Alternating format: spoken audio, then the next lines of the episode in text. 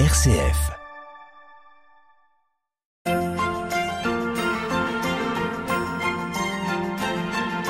La balade à l'épine, Gérald de Gaillet. Bonjour, nous sommes toujours en balade du côté de Notre-Dame de l'Épine avec Jean-Baptiste Renaud, l'enfant du lieu, qui est donc euh, l'auteur d'un livre qui s'intitule Marie au buisson ardent, Notre-Dame de l'Épine, pèlerinage champenois. Bonjour Gérald. On parle toujours des pèlerinages de Notre-Dame de l'Épine, mais en fait, est-ce que Notre-Dame de l'Épine a été concernée par les guerres de religion probablement oui, il y a eu quelques événements euh, qui se sont produits autour de, l'église.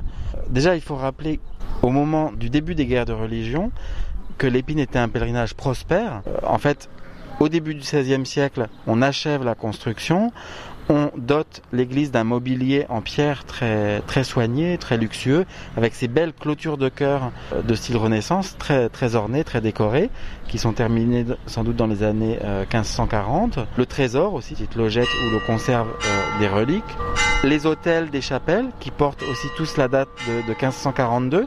Donc, un, sanctuaire où sans doute il y a, des moyens pour installer un mobilier magnifique avec également, dans les années 1550, un orgue magnifique qui euh, était un orgue de style Renaissance.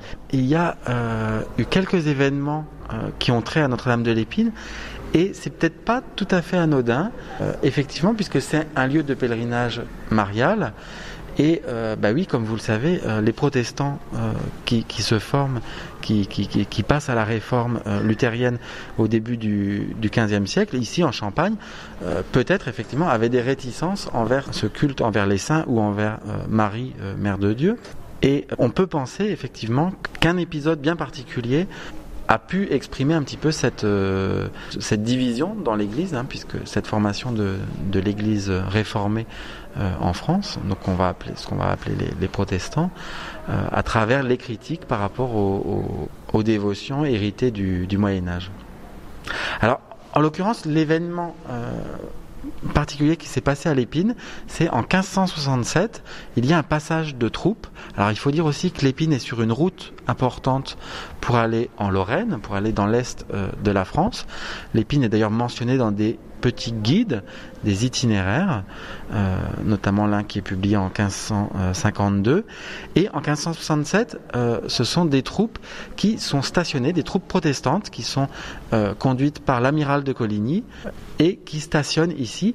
Et il y a failli avoir une bataille contre les troupes royales, conduites par le futur Henri III, donc conduite par, un prince. il a failli avoir une bataille à l'épine. Les, Huguenots donc campaient à l'épine, mais finalement, au dernier moment, ils ont fui vers l'Argonne et il y a une petite poursuite, mais finalement la bataille n'a pas eu lieu. Malgré tout, tous les, analystes, tous les historiens euh, de l'Ancien Régime ont relaté ce, passage puisque euh, y avait eu euh, une affluence de troupes. Dans les mémoires du village, on a attribué à ce passage des Huguenots la destruction des vitraux médiévaux. Ça s'est peut-être passé, hein, ça on n'a pas la preuve absolue, mais peut-être qu'il y a eu à ce moment-là des dégâts les premiers dégâts, si on veut, que l'édifice Jean-Baptiste, comment les chrétiens y, réagissent par rapport à, à, ces guerres de religion alors effectivement, parmi les chrétiens qui demeurent au sein de, de l'Église catholique, catholique euh, romaine, on va réaffirmer le dogme. Il y a, le, il y a eu le, le Concile de Trente hein, qui va mettre un peu du temps à être appliqué, donc avec des, des nouveaux efforts euh, pastoraux. Et il y a aussi des mouvements plus spontanés de, de dévotion que l'on peut lire comme des réponses à euh, la réforme euh, protestante, notamment ce qu'on a appelé les processions blanches, qui est une sorte de mouvement en partie euh, spontané. Les gens se regroupaient, plusieurs milliers probablement, de Champagne, de Lorraine, s'habillaient en blanc, portaient souvent des cierges et faisaient des, centaines, centaines de kilomètres. Certains de ces pèlerins venaient de Nancy, allaient à Saint-Nicolas-de-Port, donc sont venus à l'Épine, passés à Chalon, euh, sont allés aussi à Reims, Liesse. Donc, faisaient tout un circuit vers différentes grandes églises, différents sanctuaires, et l'épine a été visitée tout particulièrement à, ces moments-là pour prier la Vierge Marie, pour que la France soit pacifiée et que les, guerres de religion qui s'étaient allumées puissent enfin s'éteindre, si l'on veut.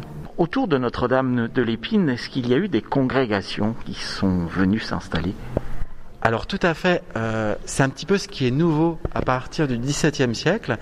On a euh, le souci d'accompagner davantage euh, le pèlerin, le chrétien, Auparavant, c'était une simple église euh, de paroisse. Euh, c'était pas le lieu d'un pèlerinage diocésain euh, quelconque. Hein. C'était des pèlerinages spontanés et il n'y avait pas tellement d'accompagnement. Alors si par le, curé du lieu et peut-être ses vicaires, mais c'est tout.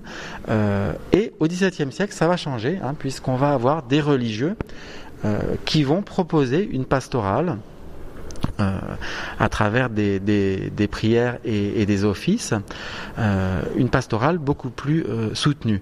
Alors en l'occurrence, à l'épine, ce sont les, frères minimes, donc un ordre qui est un ordre mendiant, un ordre qui n'est pas un ordre franciscain, mais qui, ressemble un petit peu au, franciscain, un ordre qui a été créé au XVe siècle par Saint François de Paul, et un ordre qui s'implante ici en 1624, donc un couvent qui est installé grâce à une importante donation de Madame de la Lobe, une dame noble qui avait fait le lieu d'aller à Notre-Dame de Lorette en pèlerinage. Elle n'a pas réussi à accomplir ce pèlerinage et finalement elle a donné énormément d'argent pour construire, édifier un couvent euh, au nord de la basilique, donc là où il y a actuellement le presbytère. Le, euh, le, bâtiment, en fait, a été presque entièrement reconstruit au 19e siècle, mais l'emprise au sol est la même, en fait. Les fondations et la base des murs sont sans doute déjà les, sont, sont encore les, les murs du, du 17e siècle. Donc on parle des minimes, et puis euh, ensuite il y a d'autres congrégations qui viendront s'installer à leur suite à leur suite, effectivement, euh, ou même en partie euh, en même temps, euh, puisque les minimes finalement ont un petit peu relâché leur présence petit à petit au XVIIIe siècle. il n'y avait qu'un ou deux frères minimes, donc leur présence était beaucoup plus discrète. Et la paroisse a été confiée au grand séminaire de Chalon, qui été tenu par les Lazaristes, donc l'ordre lancé par Saint Vincent de Paul. Euh, et ces lazaristes ont eu une maison pendant quelques années à l'épine. c'est vrai que ça n'a pas duré très longtemps, mais il y a eu quelques années euh, où ils ont été présents, actifs, et c'est peut-être eux qui ont fait réaliser euh, un grand baldaquin qui se trouvait au maître-autel de la basilique qui a disparu, mais que l'on connaît encore par des gravures, des photos. donc un grand baldaquin, un petit peu comme à la cathédrale de Chalon ou à la collégiale de, de Vitry-le-François les congrégations ont arrêté de, venir s'installer à l'épine? Alors effectivement, les minimes sont partis au bout d'un moment, leur couvent a été vendu. Euh, les lazaristes, c'est pareil, hein, ils ne sont pas restés si longtemps que ça. Après, euh, il y a eu la nomination d'un curé euh, qui a fait que le, curé n'était plus un lazariste. et après, on a une longue période où on a certes une desserte toujours du lieu, la présence d'un curé mais plus de, plus de communautés religieuses. Il faut attendre vraiment longtemps pour retrouver euh, une présence de, petites communautés religieuses euh, à l'épine. Et quand on dit longtemps euh, Alors, à la, fin du 19e siècle, il y a eu la présence de sœurs de la Sainte Famille de Bordeaux qui ont probablement été amenées, invitées à desservir un orphelinat qui avait été créé par l'abbé Pierron, qui était le curé du, lieu. Euh, et puis finalement, au XXe siècle, hein, après 1905, donc elles, elles, sont parties. Euh, et finalement, au XXe siècle, il n'y a pas de présence de euh, communauté religieuse et il faut attendre l'arrivée du Verbe de vie. Donc, dans les années 2000, qui, le Verbe de vie qui est appelé à l'épine par Monseigneur Louis. et donc, le Verbe de vie a animé donc avec avec pas mal d'énergie le, sanctuaire pendant à peu près 5 ans. Euh, mais ils ont dû euh, ils ont dû partir parce que euh, voilà leur congrégation se, se, réorganisait, se regroupait différemment. finalement, on a eu un peu, un peu ensuite la présence des oblates de Saint François de Sales, qui sont restées plusieurs années, hein, qui ont été donc trois sœurs qui ont été, qui ont été très actives et qui, qui, viennent de partir, donc il y a, il y a peu de temps. Et alors donc, si on réfléchit bien, Jean-Baptiste, les pèlerinages ont toujours eu la même ferveur qu'aujourd'hui? Non, on peut pas dire ça parce qu'il y a eu, il y a eu des, c'est comme une courbe, hein, vous voyez, c'est comme une courbe, euh, une courbe d'une pandémie par exemple. Enfin, c'est, il y a des hauts et des bas, hein, des flux, des reflux, euh, des époques de grande ferveur, hein, comme ce 15e siècle, comme ce 17e siècle, hein, avec les, les, minimes, aussi la présence d'une confrérie. Euh, qui, regroupait les, plus dévots à, Notre-Dame de l'Épine, qui, a dû avoir son importance. Après ce XVIIe siècle très dévot, euh, on a le XVIIIe siècle où la pratique diminue, où on a sans doute encore une fréquentation par les gens des campagnes, euh, dans un rayon qui, qui n'est pas très grand, hein, une vingtaine, une trentaine de kilomètres autour de l'épine probablement, alors que les gens de Chalon ne viennent probablement plus. Ça, on le sait parce qu'il y avait la pratique de bénir les enfants et on a un registre et donc on sait la provenance, on sait les villages d'où les gens venaient et il n'y avait pas de gens de, de, Chalon ou des, des, actuelles communes de l'agglomération, mais plutôt des gens qui venaient plus du, rural. Donc au XVIIIe siècle, un pèlerinage qui devient beaucoup plus petit, qui se, qui se rétrécit un peu comme une peau de chagrin.